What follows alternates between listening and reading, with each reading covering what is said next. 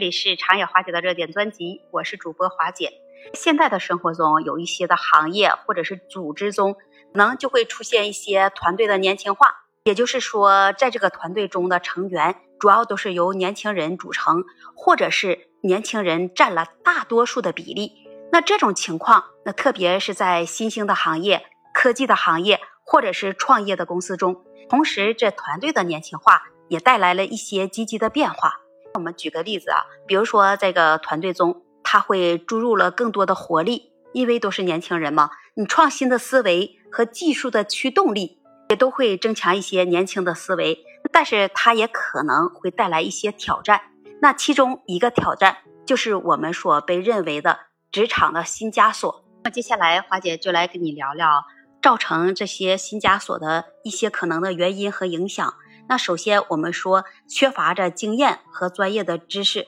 那有一些年轻人员工，他就是缺乏职场的经验和深度的专业知识，必然他年轻，刚刚进入这些行业，这就会导致在某些方面的不足。对他们来说，他们就需要有更多的培训和指导，才能够让他们能胜任更高级别的职责。对于一些年轻的一代，他们对工作的环境、工作的方式也有着不同的期望和需求。他们更加注重的是工作与生活的平衡、灵活性和自我实现，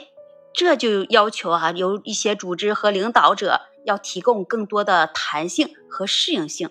还有一个原因就是跨代沟通和管理挑战。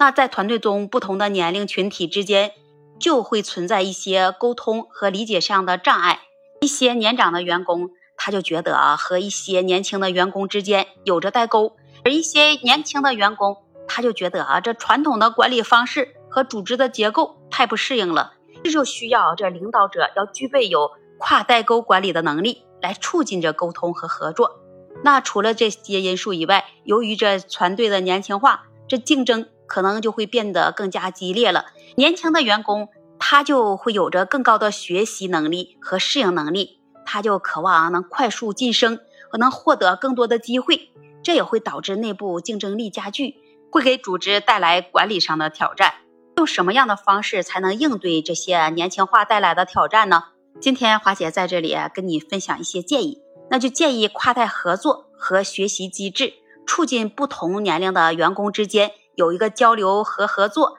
来组建相互学习的机制。年长的员工可以分享他们的经验和知识，那年轻的员工可以带来新鲜的想法和技能。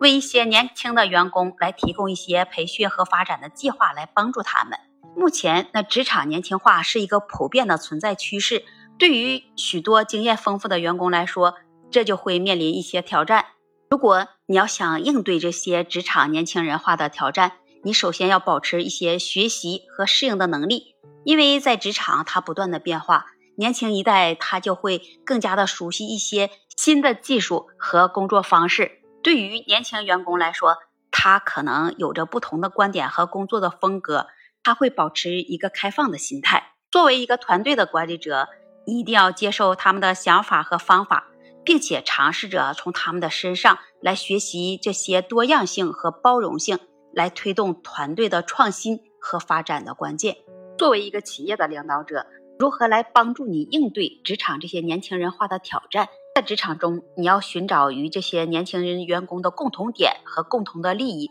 来建立这合作的关系，共同来完成项目或者是解决问题，可以促进这合作和团队的精神。对于这年轻的员工来说，一定要提升自身的价值，来继续发展和提升他自己本身的技能和一些知识，使自己在职场中更有竞争力。来寻找一些机会，参加一些培训的课程。研讨会或者是行业活动，来保持自我的成长，寻求一些支持和建立网络，找一些同龄人一起来分享一些经验和挑战，这就能帮助你找到自身的归属感，或者是解决问题的途径。参加一些行业的组织、社交的活动和职业的网络，来扩大你自己的社交圈子。总而言之，那么在职场中一定要保持有个积极的态度和适应的能力。职场的年轻化，它是一个不可逆转的趋势，而适应和与之共处，这将成为你在将来